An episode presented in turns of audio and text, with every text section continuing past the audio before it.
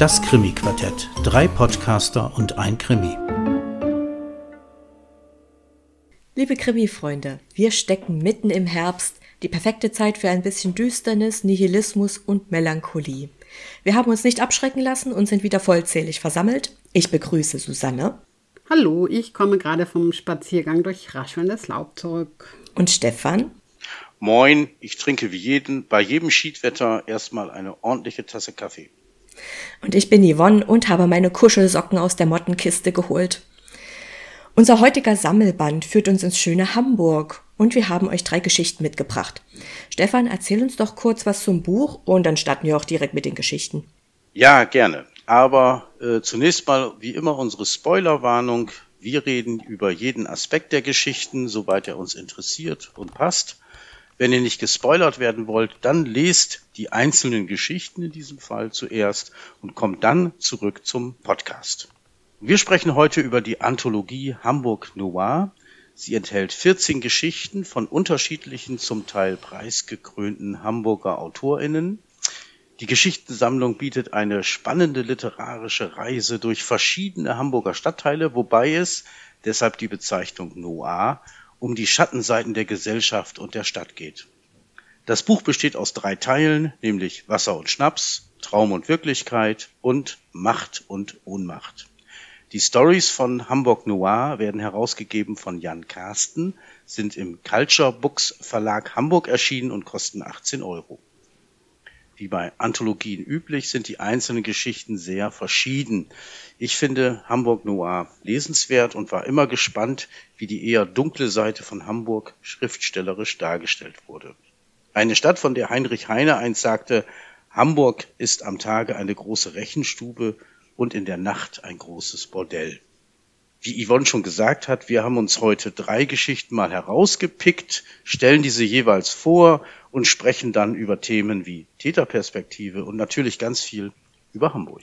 Ja, dann äh, fange ich mal an mit der ersten Geschichte, äh, Quer ab Schwarztonnensand von Zoe Beck, ähm, die wahrscheinlich eher in den Bereich der Rechenstube gehört. äh, es geht nämlich um einen sehr reichen Hamburger Unternehmer, und der ist äh, in dieser Geschichte mit seinem Manager und mit seinem Anwalt irgendwie unterwegs, verletzt versehentlich mit seiner Yacht einen anderen Segler schwer, ähm, der danach auch eben im Koma liegt. Ähm, und dann gibt es irgendwie auch Kontakt mit der Ehefrau und so weiter. Ähm, es ist relativ klar, dass der Unternehmer eigentlich daran Schuld hat. Allerdings äh, verbietet der Anwalt jegliche Stellungnahme, jede Entschuldigung oder auch irgendwelche Zahlungen, da er das sonst für ein Schuldeingeständnis halten würde oder das ja eins wäre. Ne? Und äh, das ähm, kommt also für die nicht in Frage, obwohl der Unternehmer zum Beispiel für eine Zahlung eigentlich gar nicht abgeneigt wäre. Ja, durch Kontakte kommt der Unternehmer tatsächlich hier auch davon, ähm, was einen dann auch ordentlich, finde ich, bedrückt, unzufrieden zurücklässt. Ähm, also das äh, endet nicht, äh, also es gibt kein Happy End. Trotzdem finde ich es eine sehr gute Geschichte. Mir hat ähm, tatsächlich zum Teil der sehr kühle Stil gefallen, in dem die Geschichte geschildert wird, die ja eigentlich an sich sehr dramatisch ist. Und auch gerade dadurch, dass man eben das aus der Sicht der hier des Unternehmers und der anderen Beteiligten ähm, geschildert bekommt, erreicht die Autorin eine, wie ich finde, beklemmende Atmosphäre. Man wird gerade deshalb erst richtig wütend, dass die da alle so ähm, geschickt durchkommen und eigentlich gar keine Probleme haben und auch ein nur sehr bedingt äh, schlechtes Gewissen, würde ich sagen. Ähm, also man erlebt diese offensichtliche Ungerechtigkeit und auch die ja wirkliche ähm, fehlende Empathie und ähm, Kälte der Protagonisten dadurch erst richtig deutlich. Äh, und das führt eben dazu, dass wahnsinnig gut Emotionen erzeugt werden. Reden wir jetzt noch über die Geschichte? Also wir können, wir, wir können jetzt nächste? gerne auch noch kurz jeweils, also ich ja. und Stefan noch kurz einen ja. Satz zu sagen. Statement sagen, ich hab, ja. Richtig, genau. Ich habe die Geschichte gestern gelesen und ich war so prassig, während ich die gelesen habe. Meine Güte. Aber ist halt von Zoe Beck geschrieben, das ist ja nicht irgendwer und die ist aus gutem Grund nicht irgendwer. Die hat das wirklich richtig super rübergebracht. Ich fand die Leute dort alle absolut zum Kotzen und hatte mir, ich habe mir schon gedacht, dass es nicht gut enden würde, weil es einfach zur Geschichte passt, weil es nun mal aus dieser Perspektive geschrieben ist von diesen Leuten. es passt auch alles super ja. zusammen und emotional, äh, Susanne, du hast es schon vollkommen auf den Punkt gebracht, war es richtig super rübergebracht. Ja, die Geschichte spielt in Blankenese und äh, gibt Einblicke in die Welt der Hamburger Pfeffersäcke. so könnte man das vielleicht unterschreiben. Und das, was da passiert, ist unschön. Ja, es ist ein bisschen so, reiche Leute machen, was sie wollen, weil sie mehr Kohle haben. Und äh, diese Geschichte bringt das so ein bisschen raus, übertreibt vielleicht auch an der einen oder anderen mhm. Stelle. Ähm, Bin ich mir ja. gar nicht mehr sicher, ehrlicherweise. Genau, ja. Ne? Interessant mhm. und sehr nett fand ich die sehr wiederke äh, häufig wiederkehrende Beschreibung dessen, was die anhatten. Mhm. Also die hatten ja so ein Poloshirt an von einer bestimmten Firma und, und ähnliches. Und natürlich waren die alle gleich gekleidet. Obwohl die also viel Geld haben, sind die alle doch irgendwie uniformiert. Mhm. Und der Anwalt, der fuhr dann immer mit, ähm, mit Fahrrad und Aldi-Tüte rum. Das war so ein bisschen sehr skurril in einer ansonsten doch tatsächlich auch nicht so äh, netten Sache. Und ich finde, man hätte sich da mindestens auf irgendwie einen schriftlichen Vergleich mit Verschwiegenheitserklärung und allem einigen mhm. können, denn die mhm. Verletzungen, die der Segler davongetragen hat, die waren doch schon dramatisch. Mhm. Da hat äh, Zoe Beck richtig auf die Sahne gehauen. Mhm. Die Geschichte ist äh, insgesamt lesenswert, wirklich gut gemacht, ja. ja.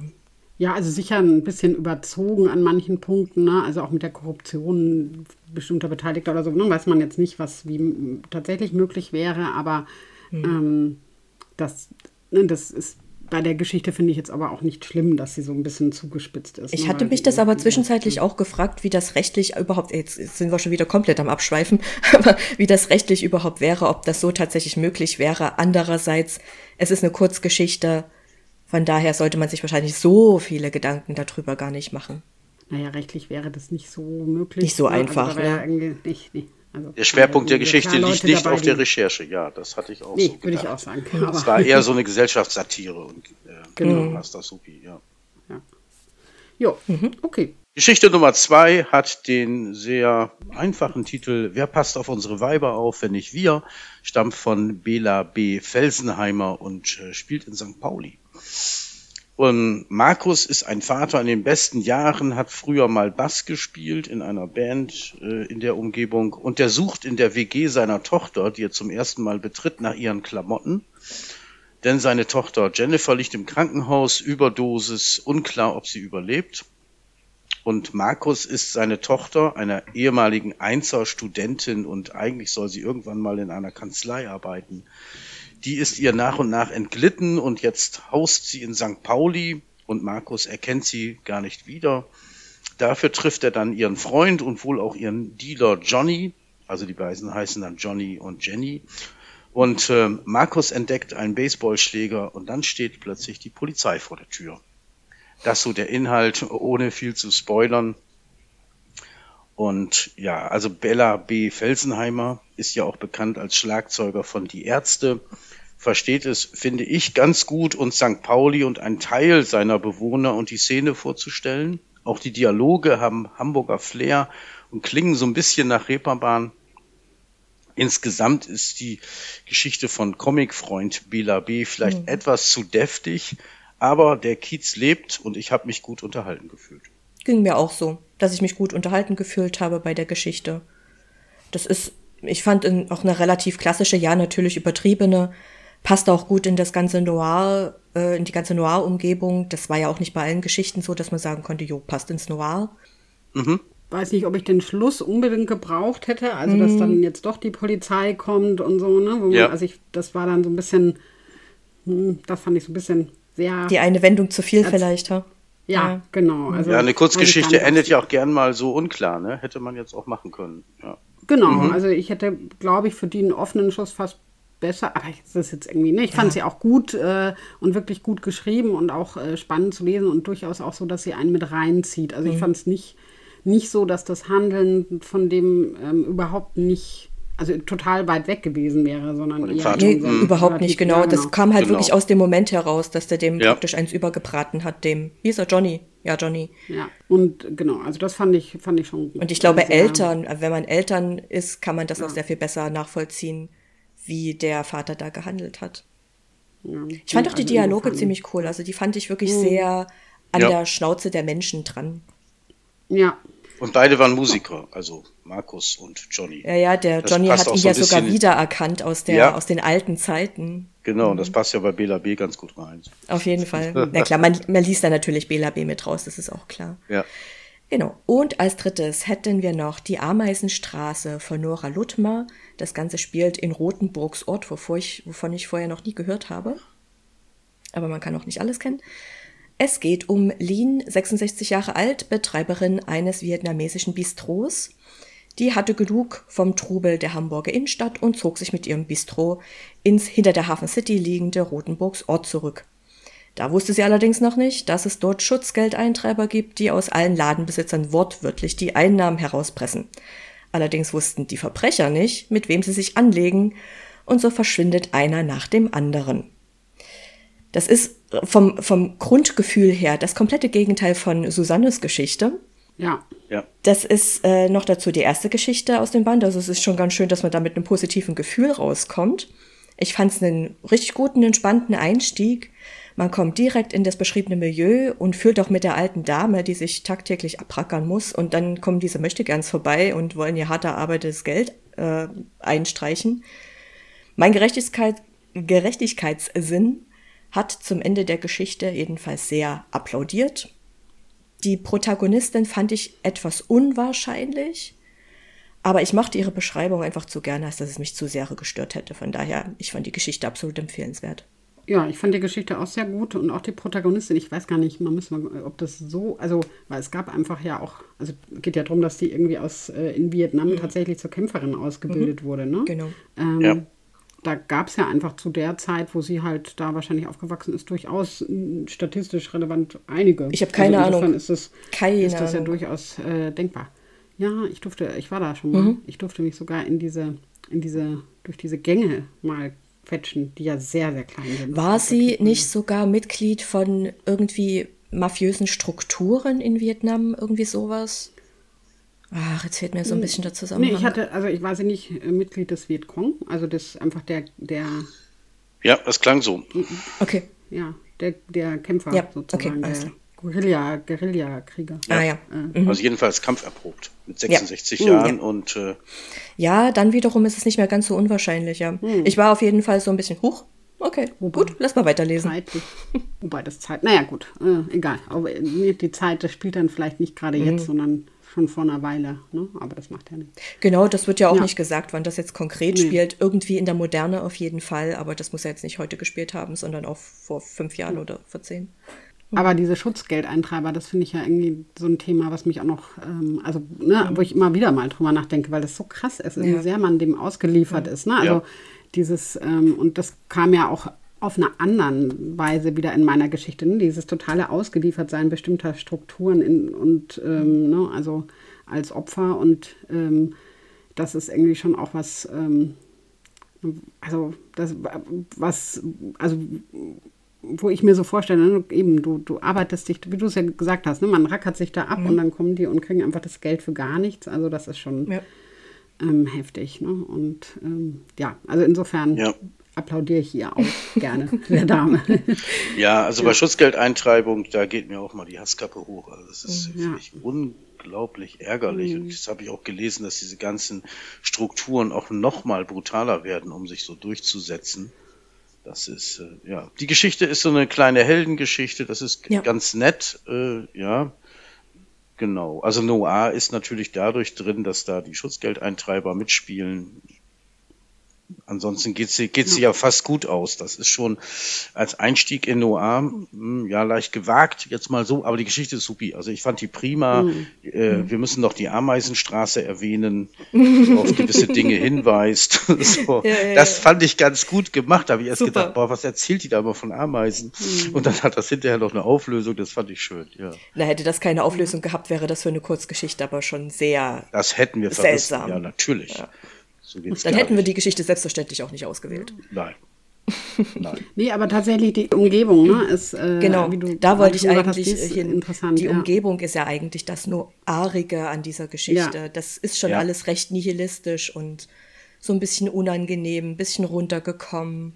Und wenn wir dann noch wissen, was unter, unter den Dielen des Bistros stattfindet, Ja.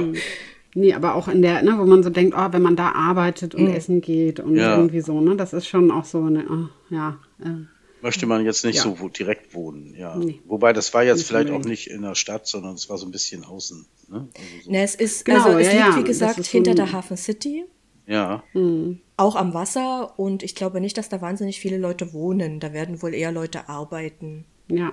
So klang es auch. das war Geschichte Nummer drei. Was steckt dahinter?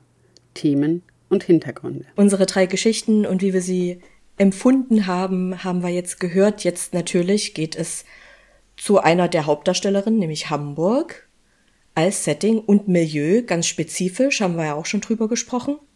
Also was Hamburg ausmacht, ist ja nun eine wirklich große Stadt und eine alte Stadt. Was Hamburg ausmacht, das kann man so ganz kurz auf den Punkt gebracht eigentlich gar nicht sagen, wie ich finde.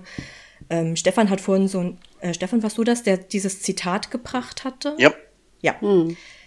Das ich auch sehr hübsch fand, das aber auch schon etwas in die Jahre gekommen ist, sagen wir es mal so.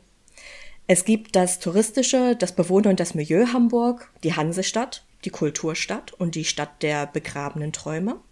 Hamburg ist multikulturell und zeigt sich offen, aber in die Milieus muss man hineinwachsen und kann selbst dann als Außen, ein, ein Außenseiter bleiben. Also wirklich so eine ganz typische Großstadt, die so ziemlich alles vereint. Äh, Stefan, Susanne, wie steht ihr denn zu Hamburg? Wie ist euer Eindruck? Ihr wart ja auch beide schon da, hatten wir ja vorab schon geklärt. Ja, also ich habe da tatsächlich, also ich war schon ein paar Mal da, ähm, um meistens um auch Leute zu besuchen und so. Ich habe aber auch tatsächlich, ich weiß gar nicht wie lange, äh, über einen Monat mal gelebt ähm, und da sehr viele Seiten mitbekommen, weil ich ähm, da ein Praktikum gemacht hatte in der tatsächlich Bildzeitung, Oh. äh, um die mal von innen zu erleben. Ähm, Ja. Weil ich äh, ja kurz mal da mit dem Gedanken gespielt habe, genau in Journalismus zu wechseln. Wir haben alle unsere traurigen Geschichten. gesehen Ja. haben. Wir haben alle unsere traurigen Geschichten. Ja, nee, nee, ich, wo- ich wollte das, ich wollte das Begrabene. Ich Träume, ne? Also, ne? Wie gesagt. Ja. Naja, Bildzeitung musste ich jetzt, war jetzt nicht mein großer Traum, aber ich Ich auch gewundert.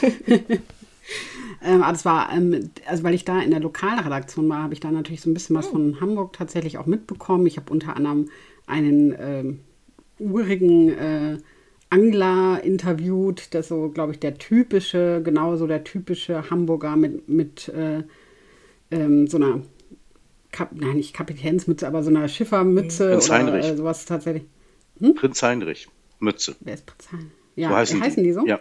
Ah, okay. Im Volksmund. Äh, ähm, also so eine Mütze auf hatte und mir dann erzählt hat, warum er angelt und wie was er so fängt und so. Äh, und dann aber auch tatsächlich die ganz anderen Seiten, weil ähm, in der Zeit zumindest war das in dieser Redaktion tatsächlich so, dass man, dass der äh, Chefredakteur gefragt hat, wie viel Blut ist im Blatt sozusagen. Das war wichtig. Und äh, das gab es dann natürlich auch. Ne? Also die Seiten hat man auch so ein bisschen erlebt und da habe ich auch gelebt. Also ich habe ähm, in der Nähe vom Bahnhof gelebt, was jetzt ähm, genau, also teilweise nicht so ein ganz einfaches Viertel war. Also das hat man mitgekriegt und dann waren wir auch natürlich viel ähm, auf der Reeperbahn feiern. Ähm, also auch die Seite kriegt man irgendwie so mit. Und ich, also sozusagen, um das zusammenzufassen, also Hamburg, ich werde mit Hamburg irgendwie nicht so richtig warm. Also ich mag Hamburg und das ist irgendwie nett, aber mir ist das zu hanseatisch, glaube ich. Also ich mag diese, also ich, das natürlich ist der Jungfernstieg und so beeindruckend, aber es ist nicht richtig, also es ist, wird nicht so meine Stadt. Und ich glaube, dass ich in wenig anderen Städten ähm, also dass dieser, dieser zwischen sehr viel Reichtum, in Hamburg leben ja wirklich noch sehr viele reiche Menschen und dann aber eben auch die ganzen anderen Viertel, den finde ich das sehr ähm, bezeichnend. Also das macht für mich die Stadt dieses wahnsinnige Hin und Her zwischen reich und arm und, und in verschiedenen Bereichen. Ne? Das macht das aus und das ist vielleicht das, warum ich mich da nicht so ganz wohl fühle. Ja. Ja, ich komme ja ursprünglich aus Oldenburg und das liegt jetzt nicht so ganz weit weg von Hamburg und deswegen kenne ich Hamburg natürlich noch viel aus Kindheit und Jugend. Ich habe da ganz viele Konzerte besucht und das war so überwiegend, also Hamburg als Einkaufsstadt, Hamburger Hafen, ja. Das aus der Zeit kenne ich das äh, ja ganz gut. Ich fahre relativ häufig nach Hamburg. Ich bin zuletzt da vor 14 Tagen gewesen. Ähm, habe ein bisschen an der, an der Binnenalster gesessen und gefrühstückt. Ich habe ein, äh, ein erstes Kapitel eines neuen Romans geschrieben und dann bin ich anschließend in St. Pauli tatsächlich gewesen, wo jetzt die Geschichte von Bela B. auch spielt und habe dort an einer zweistündigen Führung teilgenommen, weil es war Comic Festival. Und dann habe ich dieses ganze äh, St. Pauli mal richtig wahrgenommen, was ich äh, so noch nicht kannte. Ich kenne die Reeperbahn, ja, bin ich vor einiger Zeit mal mit dem Fahrrad tagsüber durchgefahren. Das war etwas desillusionierend.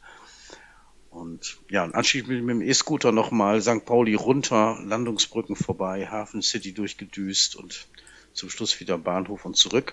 Ich finde Hamburg immer wieder sehr nett. Ich finde, Hamburg hat für mich jedenfalls eine große Klarheit. So, weshalb ich das sehr mag. Ich mag auch, dass es am Wasser liegt. Aber ich gehe jetzt auch nicht durch alle Viertel von, von Hamburg durch. Deswegen ist dieses mhm. reich und, und nicht reich äh, zeigt sich mir nicht so drastisch, wobei ich schon denke, dass die Arbeits, äh, die, die Obdachlosen am Bahnhof dramatisch zugenommen haben. Das ist nicht schön und äh, ja, andererseits gibt es diese sehr zum Teil protzige äh, äh, Hafen City, die neue. Das äh, lohnt sich auch anzugucken. Also es gibt sehr viel gute Bausubstanz. Also für Architekten ist das wirklich toll. Und es gibt sehr viel Grün in, in Hamburg und ja, ist alles sehr vielfältig. Also langweilig ist in Hamburg nicht. Hm, und es ist von Osnabrück ja auch nur zwei Stunden IC, IC äh, entfernt. Uh, ja. Also ich bin da ganz gerne, wie gesagt, ja, aber wohnen möchte ich da, wie auch in Berlin hm. zum Beispiel nicht. Und deswegen freue ich mich, wenn ich rein, aber auch wenn ich wieder rausfahre. Ja, ich glaube, so geht es mir auch. Also das kann ich verstehen mit diesem, ne, das, man ist da, es ist eine interessante Stadt, aber ich würde da nicht wohnen wollen. Ja. Mhm. Ich war 2009 für ein halbes Jahr in Hamburg. Ich war äh, im Praktikumssemester da. Also innerhalb meines Studiums, wer Praktikumssemester mit da, damit vielleicht jetzt nichts anzufangen weiß. Ähm, und bei mir war das praktisch hinkommen und sich zu Hause fühlen. Also oh. das war bei mir wirklich mhm. praktisch eins. Nun habe ich natürlich, es geht auch gar nicht und ich habe mir die Mühe auch nicht gemacht, ich habe mir nicht ganz Hamburg angeguckt. Ich habe damals in Großlottbeck gelebt, in einem Studentenwohnheim. Ich habe in Bahrenfeld gearbeitet und war dann ein bisschen unterwegs in in Odensen, in Altona, in der Innenstadt natürlich. Hafen City war damals noch nicht äh, fertig. Mhm. Die war ja gerade erst angefangen worden. Genau, und ein bisschen rausgefahren sind wir auch. Das heißt, ich habe so das mittelständige bis etwas besser betuchte habe ich kennengelernt. Ich habe äh, das ganz gut betuchte habe ich nie kennengelernt. Da war ich nie. In den äußeren Vierteln war ich auch nie. Das habe ich auch nie kennengelernt. Ähm, genau, St. Pauli, da waren wir letztes Jahr oder war das vorletztes Jahr? Waren wir da sogar in einem Hotel, aber tagsüber lohnt sich wirklich nicht, da über die Reeperbahn zu laufen, das kannst du komplett vergessen. Ähm, wir waren da aber über einem Theater, von daher passte das dann auch ganz gut. Genau, wir fahren auch regelmäßig zurück nach Hamburg. Ich kann schon gar nicht mehr erzählen, wie oft ich da war. Und es ist auch immer wieder schön. Ich gehe auch immer wieder gerne, auch wenn es repetitiv ist, an den Landungsbrücken lang oder an der Binnenalster ich war schon so ziemlich in jedem größeren Museum, was es da gibt, teilweise auch mehrfach. Und ja, ich kehre einfach immer wieder gerne zurück nach Hamburg, stehe da an den Landungsbrücken, lass mir den Wind um die Nase wehen. Also es ist so ein bisschen eine Herzensstadt für mich geworden über die Jahre. Ja. Sehr hm. unterschiedlich, wie wir das wahrnehmen. Ja, total. Das finde äh, find ich auch cool. Cool, ja. ja. Aber ich glaube, das hat man einfach. Manchmal hat man halt so Städte, ne, ja. mit denen man sich sofort heimisch. Das ist bei mir London zum Beispiel. Ne? Also das ist so eins, wo ich immer aussteige, mich sofort zu Hause ja. fühle. Das gibt, kann man gar nicht erklären, mhm. ne, weil das ist jetzt nicht so. Das ist ja auch nur ein Gefühl, ne? das kann man ja einfach nicht erklären. Das ist einfach genau. eine Gefühlssache. Aus dem Buch jetzt, aus unserer Anthologie, was ist bei euch hängen geblieben? Eher Hamburg oder eher Milieu und wie fandet ihr das dann jeweils beschrieben? Das ist jetzt natürlich eine etwas sehr allgemeine Frage. Ich hoffe, wir kommen mhm. trotzdem klar damit. Ja, ich fand eher Milieu, glaube ich. Ne? Mhm. Also ich, ich, also zumindest auch bei den Geschichten, die wir jetzt auch ausgesucht mhm. haben, ne, ist ja irgendwie sehr starke unterschiedliche Milieus. Ähm, die fand ich aber sehr gut beschrieben, also ähm, wirklich so, dass man sich sofort reinfühlen konnte. Auch eine Geschichte, wie hieß die denn, wo auch ähm, diese eine Kneipe, in, ne, so eine ganz bekannte Kneipe in St. Pauli irgendwie die Hauptrolle gespielt hat. Mhm. Das war jetzt keine von unseren dran, aber egal. Auf jeden Fall fand ich das Milieu immer sehr gut beschrieben. Viele davon könnte man wahrscheinlich auch in, sich in einer anderen Stadt vorstellen. Ne? Also jetzt ähm, vor allem auch zum Beispiel die, die deine Geschichte jetzt ne, äh, mit der Vietnamesin mhm. Yvonne, die könnte jetzt auch in Berlin wahrscheinlich so stattfinden oder woanders. Ne? Also die ist jetzt nicht zwingend, glaube ich, auf Hamburg. Ja, genau, da wär, wird es wahrscheinlich in ja. irgendeinem Industriegebiet dann spielen. Ja. ja. Aber also die Milieus waren super beschrieben. Ich fand es wirklich, also man, bei allen Geschichten, man konnte sich sofort irgendwie reinversetzen, wo man da gerade ist. In was für eine Umgebung man sich befindet, genau. Ja, ja. ja das, das fand mhm. ich auch. Also nicht umsonst steht auch hinter jeder Geschichte drin, wo sie spielt. Und ähm, ich hatte ja die Geschichte mit, mit St. Pauli, das fand ich ganz mhm. passend. Ich habe aber auch extra gesagt, das ist ein Teil des Milieus. Also St. Mhm. Pauli ist eigentlich eher so ein Künstlermilieu auch. Ähm, ne? Ich hatte schon gedacht, Mist, hier gibt's ja nur veganes Zeug zu essen. Was? So, ist nicht eher das wo, ist das, wo, ist, wo ist das wo ist das Fisch, äh, wo ist das, das Fischbrötchen? Nee, ich bin durch St. Pauli gegangen und da war wirklich Altbau, mm. alles vollgesprayt, aber mm. da wohnen Künstler, Grafiker und so weiter. Und die Leute, die da lang liefen, das, die sahen mm. auch wie, wie, mhm. wie Hipster aus zum Teil. Also, ne?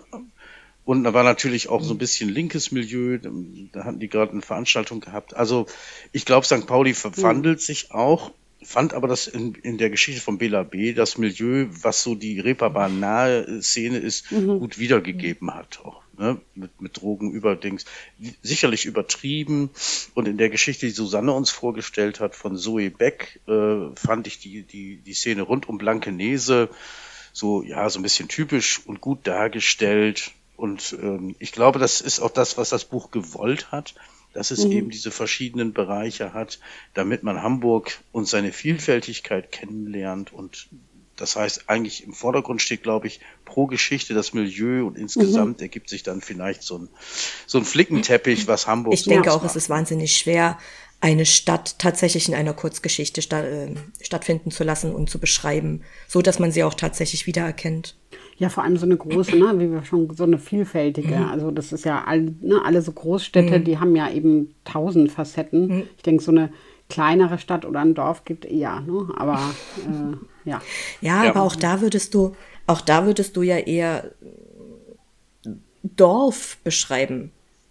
Und das könnte ja auf sehr viele Dörfer, die in einer ähnlichen Umgebung liegen, auch zutreffen. Mhm. Genauso wie die Milieus, hatten wir ja auch gerade schon gesagt, wie die Milieus, wenn sie nicht Klar. gerade sehr spezifisch sind, auch in anderen Großstädten stattfinden könnten.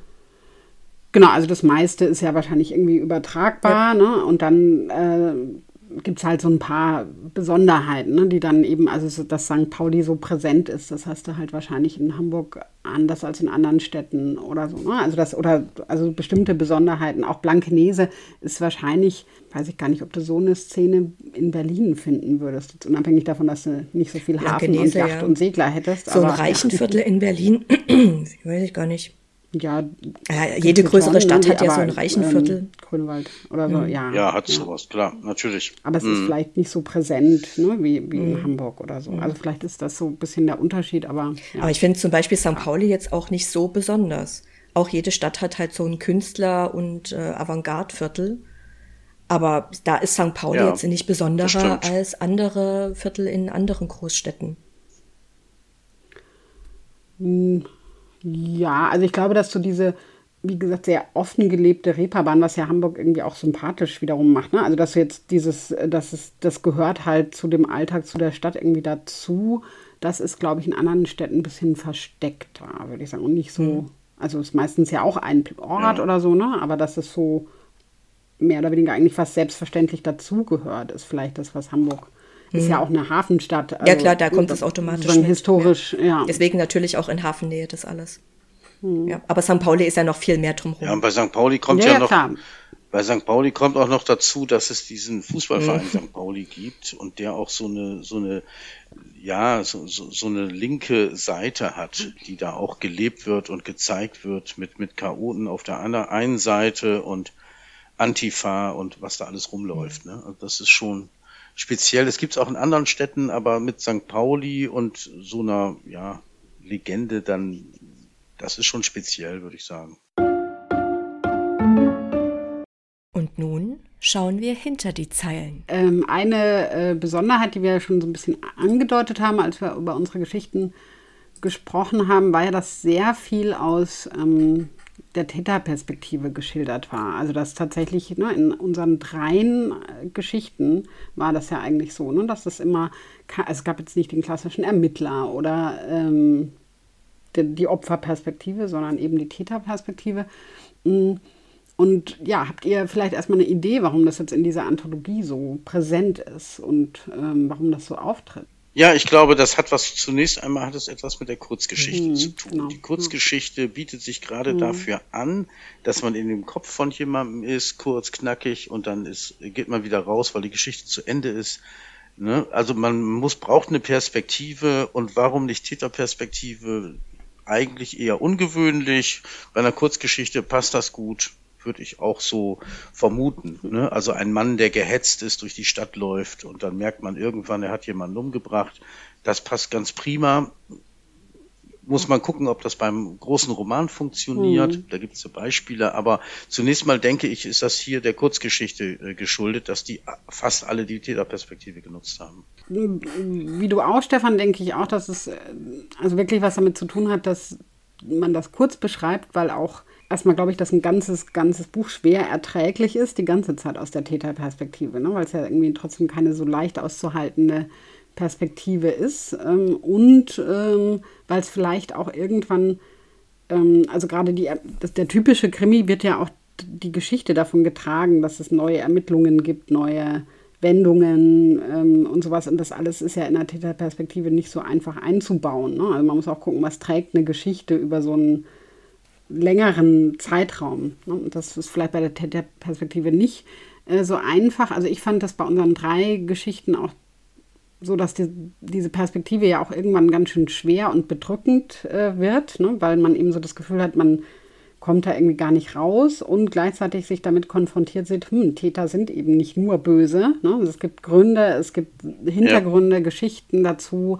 Ähm, und anders als beim klassischen Krimi ist ähm, die Welt halt danach nicht wieder in Ordnung, sondern mhm. immer noch äh, schwierig und nicht so ganz aufgelöst. Nee, würde ich so als eigentlich nicht unbedingt sagen. Da kommt es wieder sehr auf die Perspektiv Perspektive mhm. drauf an. Mein Gott.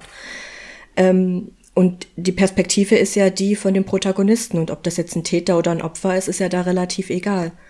Aber die Welt von dem Protagonisten muss ja am Ende wieder in Ordnung sein. Und bei deiner Geschichte jetzt, bei der von Zoe Beck, war die Welt der Protagonisten am Ende in Ordnung. Ja, wobei jetzt zum Beispiel bei dem, was ja der, der klassische Krimi, ne? Mhm. warum man ja auch zum Beispiel manchmal sagt, warum ist Krimi so gut geeignet für Leser, die so ein bisschen eine Flucht aus der Welt mhm. wollen, also so Eskapismus oder so, da ist ja gerade irgendwie auch ein Teil davon, dass man danach das Gefühl hat, für einen selber ist auch die Welt. Also das Rätsel ist gelöst.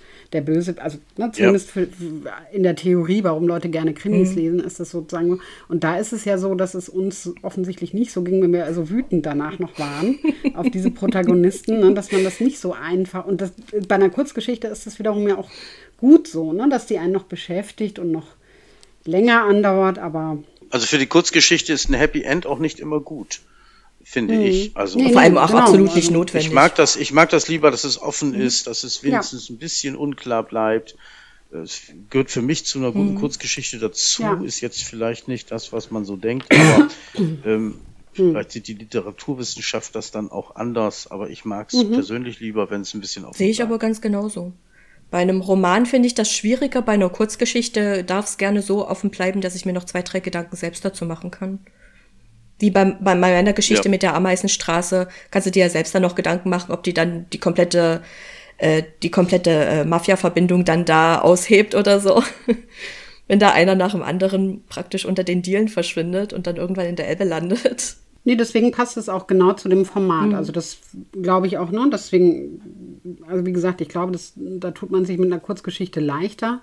Ähm, gleichzeitig habe ich so gemerkt, dass das zumindest nicht ganz zu meinen Lesegewohnheiten passt, jedenfalls nicht im Moment, weil eben für mich tatsächlich lesen muss was sein, ähm, also ne, wo ich irgendwie ein bisschen vor der Welt fliehen kann. Mhm. Und das ist mit diesen Kurzgeschichten nicht so einfach, mhm. ne, weil die eben so, also sind schon schwer und sie sind, kann jetzt auch daran liegen, dass, ähm, dass ähm, ich es einerseits total gut finde, dass auch die Geschichten der Täter erzählt werden, ähm, weil ich auch glaube, dass es wichtig ist, auch zu verstehen, dass es eben diese Gründe und die, deren Geschichten gibt. Also das, ist ja irgendwie was, womit ich mich sogar beruflich auch mhm. beschäftige, dass das wichtig ist. Ähm, aber vielleicht ist es deswegen für mich auch so, ja. dass es mir so geht, dass ich denke, ich will das vielleicht auch nicht noch in der Freizeit. Ja, aber Täter ist ja nicht ne? gleich Täter, ja. wie wir ja in unseren drei Geschichten auch gesehen haben. Ne? Also bei der Zoe Beck-Geschichte, das waren ja praktisch aus Versehen Täter, die dann irgendwie versucht haben, aus der Sache wieder rauszukommen und dafür keine Verantwortung übernehmen wollten.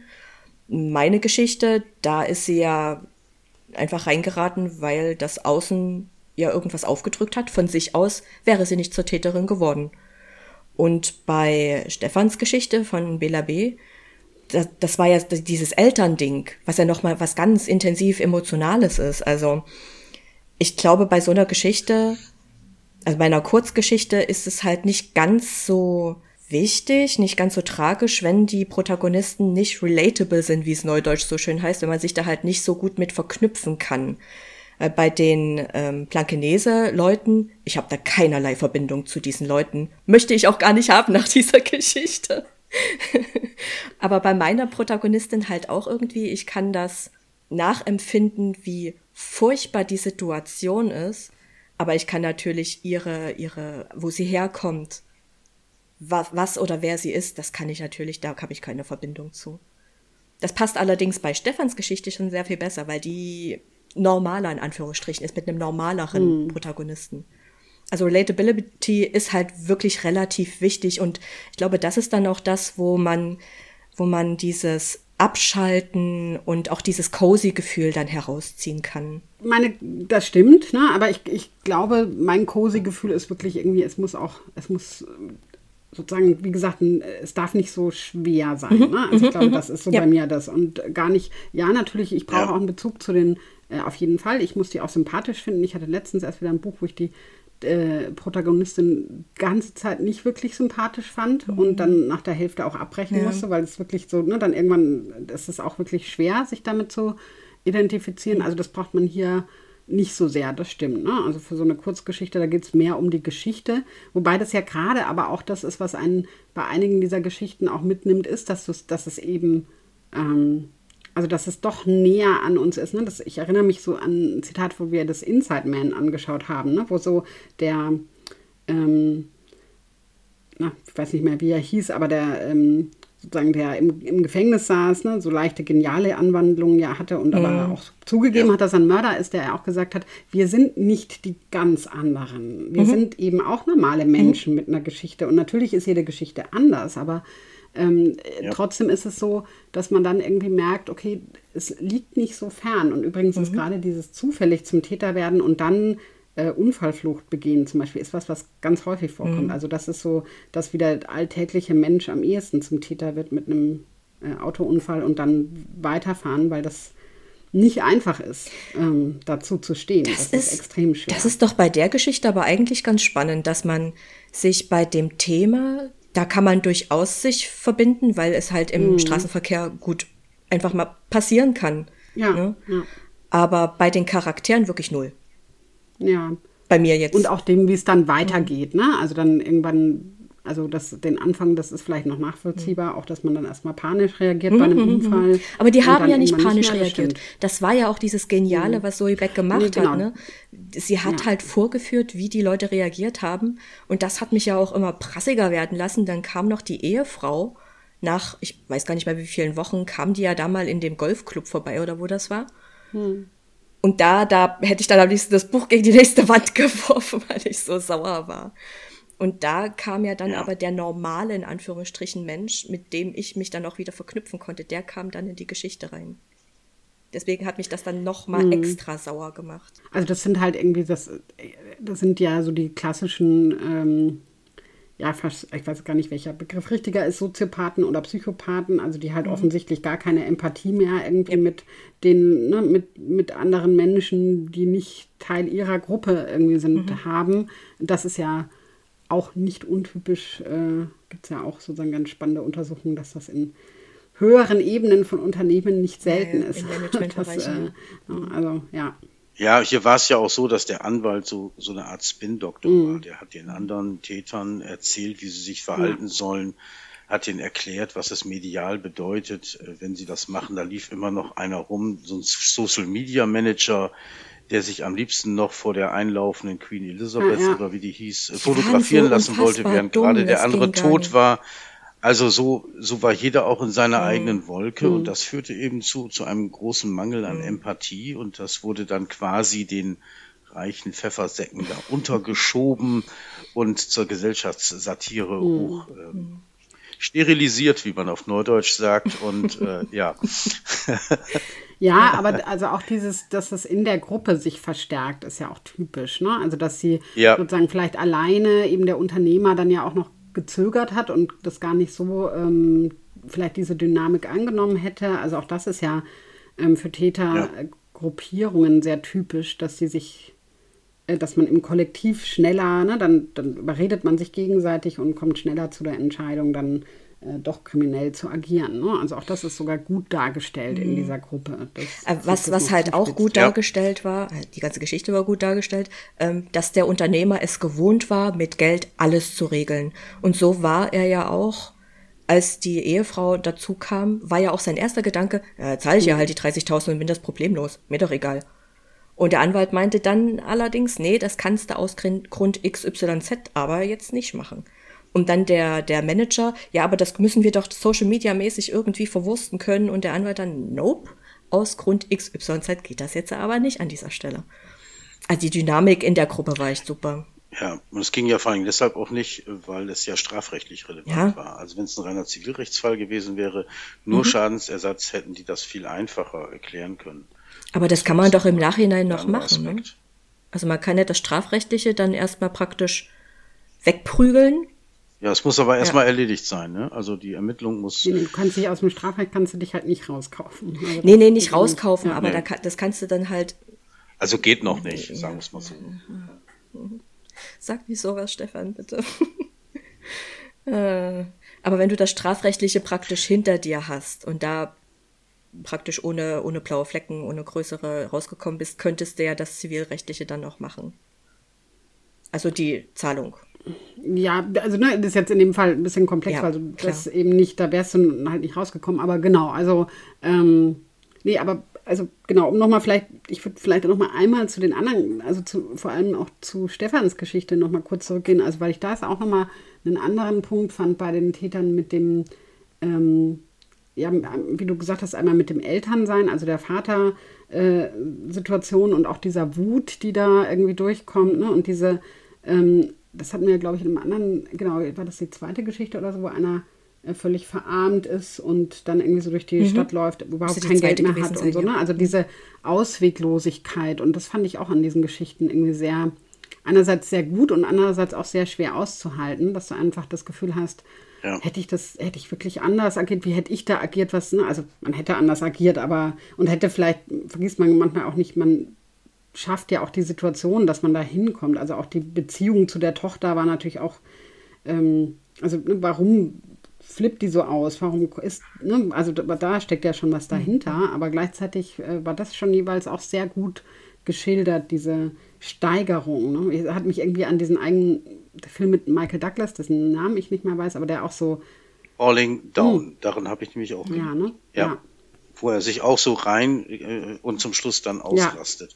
Das haben wir ist eindeutig äh, dem auch nachempfunden. Ja. Ich glaube, jeder kannte den Film und hat das dann dazu gestrickt.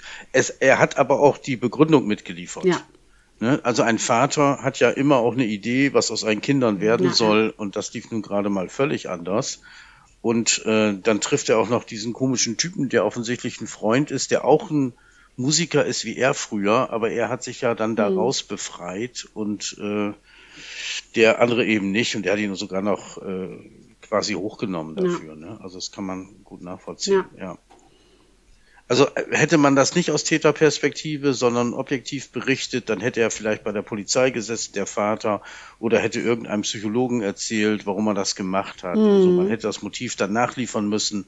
Und dann war es also auch aus der Schriftstellersicht her praktischer, das äh, quasi so zu schreiben, wie Bela B. das gemacht hat. Also es leuchtet mir ein, das so, so zu machen. Ne? Es war jetzt hier nicht so gekünstelt, auch schreibe mal was aus Täterperspektive, sondern das war gut angelegt und war äh, organisch sozusagen.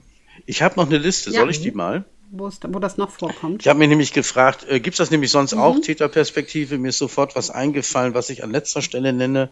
Aber es gab zum Beispiel den Film und natürlich gibt es auch ein Buch zu, American mhm. Psycho, wo es um so einen sehr seltsamen Menschen geht, den Soziopathen, ist äh, supi verfilmt worden und das ist aus Täterperspektive geschrieben.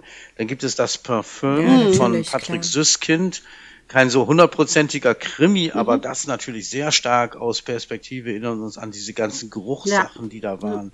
Das konnte natürlich nur der, der Täter äh, riechen. Dann gibt es die ganzen Dexter-Reihen, mhm. äh, äh, die wir als Film kennen und im Buch ist es eben auch aus Täterperspektive. Dann etwas, was ich immer sehr beklemmend fand, schon sind diese ganzen Geschichten um Mr. Ripley. Also Beispiel der talentierte Mr. Ripley von Patricia Highsmith. Ja das Ganze ist aus, aus der Sicht von ähm, Ripley geschrieben und ist so beklemmend, dass ich mir zwischendurch damals überlegt hatte, ich war noch sensibler, ähm, ob ich das Buch zu Ende mhm. lese. und dann gibt es von Klaus-Peter Wolf, der ja Ostfriesen-Krimis sehr erfolgreich schreibt, gibt es tatsächlich eine Dr. Sommerfeld-Reihe. Und Dr. Sommerfeld ist ein ganz netter Arzt aus Norddeich mit einer seltsamen äh, Vergangenheit und der bringt dann auch schon mal aufgrund eigener Gerechtigkeitsüberlegungen Leute um die Ecke. Oha. Und diese Geschichten von Dr. Sommerfeld sind anders als die anderen Geschichten, alle aus seiner Sicht, aus der von Dr. Sommerfeld mhm. beschrieben. Und Dr. Sommerfeld ist auch jemand, der sich sehr für Literatur interessiert, der sitzt dann irgendwo und erzählt über Krimis und was er gelesen hat und so. Das macht der Wolf dann ganz nett. und zwischendurch bringt er hm. jemanden um. Also sehr aus Täterperspektive geschrieben und ja. Wobei das echt. In der Tat spannend, äh, ja. ganz nett. Ja. Äh, wobei das spannend ist, ähm, weil ja zum Beispiel die, die jetzt auch als Serien oder länger äh, funktionieren und eben nicht so beklemmend sind, also Dexter, das andere kenne ich jetzt nicht, klingt aber so ähnlich, dass das dann schon wieder äh, Geschichten sind, wo die Täter ja gar nicht so böse sind, weil sie ja Begründungen, also ne, weil es eben klar dieser Gerechtigkeit genau. und die ja noch bösere umbringen sozusagen. Ne? Also so funktioniert ja, also Dexter könntest du ja nicht ertragen, wenn der mhm. jetzt einfach irgendjemanden genau. töten würde, ne? sondern gerade. Ja, also, also Dexter und Dr. Sommerfeld funktionieren ähnlich, sind nicht so ganz böse, durchgängig ja. böse.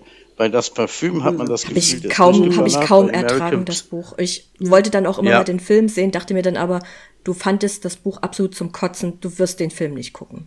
Lass einfach bleiben. Ja. Genau. Und bei American Psycho ist es so, dass eben Psycho ist schon im Titel drin. Und bei der talentierte Mr. Ripley ist es so, dass der Typ auch irgendwie dick an einer Waffel hat und äh, Warum müssen die alle einen an der Waffel haben? Ja, damit die in Krimi kommen. Ja gut, weil sonst ne, ist ja noch schlimmer. Also wenn du keinen an der Waffel hast und äh, Leute umbringst, wäre auch nicht gut. Also ja. Hat Dexter einen an der Waffel? Muss ich jetzt mal einfach Dexter ist doch, ja, ja, natürlich. Der hat ja, ja ähm, doch. also der, das wird ja Yvonne, bitte, so, das ist nicht der nette Nachbar von nebenan. Der wird ja, Wir erinnern uns. Och, Nein. Der wird ja gerade umgewandelt. äh, also sein Ziehvater schafft es ja, seine Traumatisierung, also Dexter ist ja auch. Es ist zu lange her bei mir. Psychopath, äh, jedenfalls immer sehr ja. emotionslos und, und hat ja angefangen, Tiere umzubringen und so. Und dann hat ihm der ähm, Ziehvater gemerkt, dass er ihn da nicht rauskriegt und dann hat er eben so einen speziellen moralischen Code, äh, warum er jemanden töten darf. Also das ist zumindest eben nicht. Also Aber der, dies, dieses Töten, Tötungsverlangen, das war praktisch schon immer in Dexter drin. Genau. Ja, ja okay. Genau. Das, deswegen also habe ich jetzt auch das, so. was er erlebt hat, halt. Ah, okay, also das, da ist noch mal ja. was vorher passiert. Das habe ich überhaupt nicht mehr auf dem Schirm. Dass er mhm. dieses Tötungsverlangen hat, das wusste ich noch dass es da noch eine Hintergrundgeschichte gibt, wusste ich nicht. Deswegen habe ich jetzt so doof gefragt, ob der einen an der Waffe ja, hat. Tötungsverlangen ist an sich, würde ich sagen, schon ein anderer. Ja, ein, ein Naturgegebenes an, ja. einen an der Waffe, ja. ja. Psychologisch auffällig. Oh ja. ja, das auf jeden Fall. Und bei Dexter ist es, ja gut, ob man das dann aus der Täterperspektive schreiben muss, weiß ich nicht, aber du musst ganz viel Background haben zu dem, was er macht mhm. und warum er es macht. Und ich meine, du hast ja noch mehr Täter, ne? Du könntest jetzt, also die, die richtig schlimme Täterperspektive bei, bei Dexter ja die, die er dann wiederum tötet. Mhm. Ne? Das sind ja die. Ja. ja. So, ne? Also. Ja. Was wir übrigens äh, in Kriminalromanen ganz häufig haben, ist, dass ja die äh, Perspektive der Person wechselt.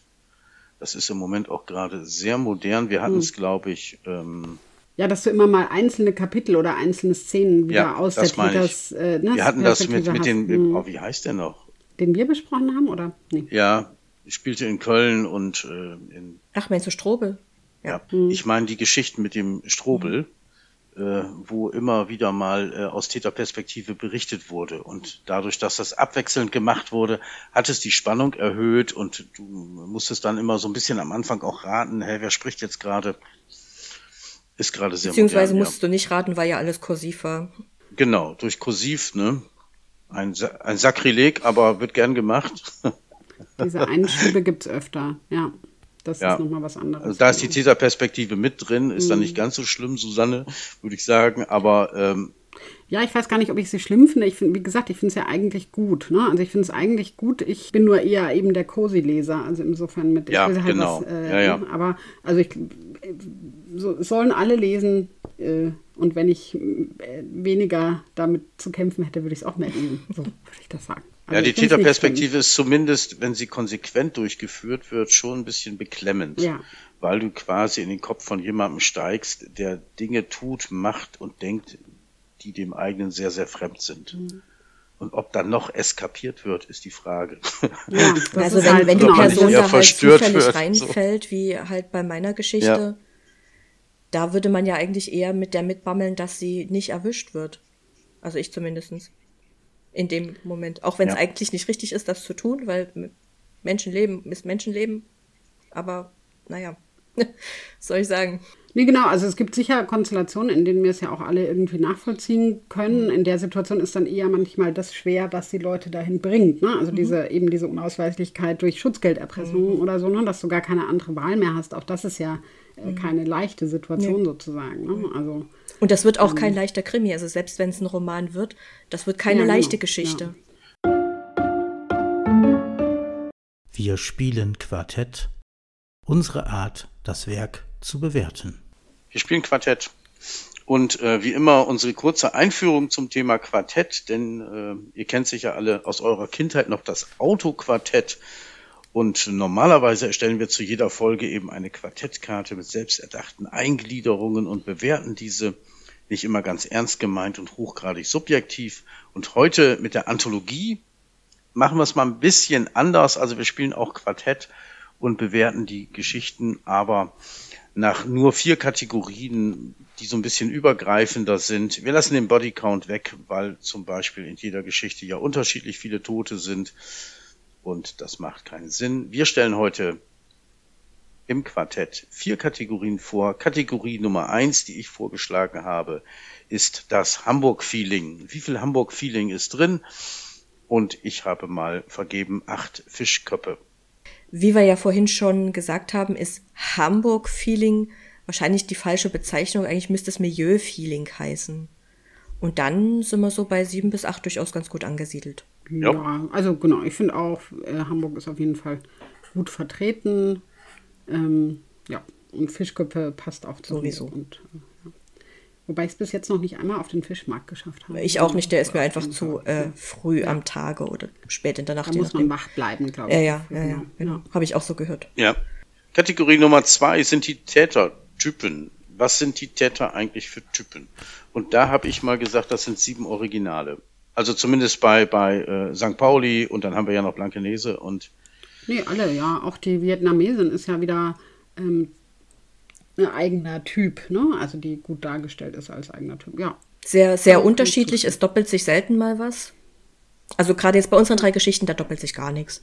genau. Gut, vierte Kate äh, die dritte Kategorie, sorry, erst die dritte Kategorie ist der Klischee-Faktor. Und äh, ich habe mal acht kenne ich doch vergeben, weil ich fand das schon äh, in der oberen Grenze mit Klischees so. Ja, fand ich aber auch.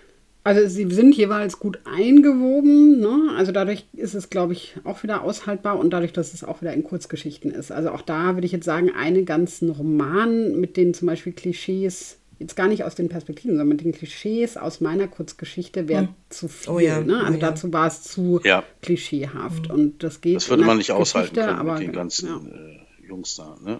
Mit Golfplatz würde man dann noch bringen und was auch und Tennisplatz und irgendwie Bankett und dann Ja. wäre es echt zu viel. Ne? Das glaube ich Ja. auch. Ja. ja. Also insofern haben die hier ein bisschen am Klischeefaktor richtig fett aufgedreht.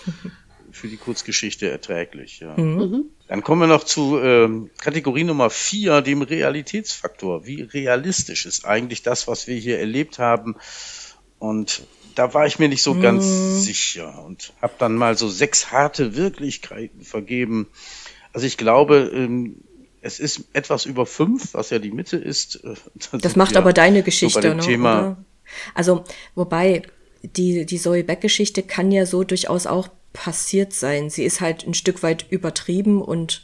Na gut, das beißt sich ein bisschen mit dem Klischeefaktor, ja, ja. ne? Also das ist ja so ein bisschen, wenn du ja. äh, zu hoch Klischees, dann ist das nicht mehr so realistisch. Mhm. Ähm, also ähm, insofern glaube ich auch, dass das deutlich niedriger ist.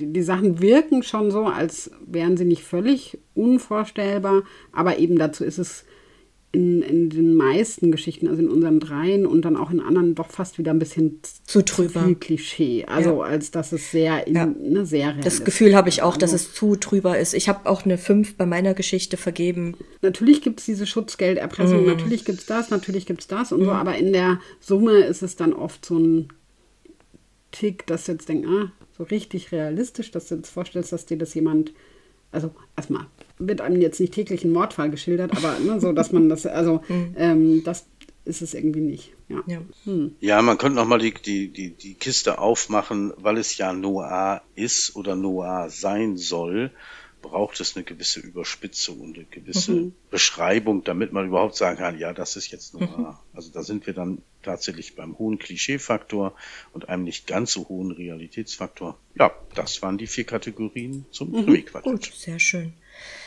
Dann haben wir Hamburg und das Noir doch vollständig äh, abgearbeitet. Wenn euch da draußen die Folge gefallen hat, dann lasst doch gerne ein Abo da auf Spotify, Apple oder Amazon könnt ihr auch bewerten. Da freuen wir uns immer sehr drüber. Wenn ihr uns auf Instagram euren persönlichen Hamburg-Eindruck dalassen würdet, würden wir uns auch sehr freuen. Und ansonsten bis zum nächsten Mal und egal, was ihr bis dahin noch vorhabt, lasst euch nicht erwischen. Bis dann. Ja, jetzt, obwohl mir gerade eingefallen ist, wo du es gesagt hast, über Noir selber haben wir gar nicht gesprochen, aber das ist ja auch nicht das, was wir als Krimi-Noir kennen. Ne? Da gibt es ja irgendwie auch andere Kriterien. Also diese 20er Jahre Detektivgeschichte mhm. jedenfalls. Ne? Ähm, genau, das ist eigentlich ein, ein Abschnitt in mhm. einer eigenen Zeit. Und dann gibt es natürlich noch den, den Film Noir aus, aus Frankreich kommend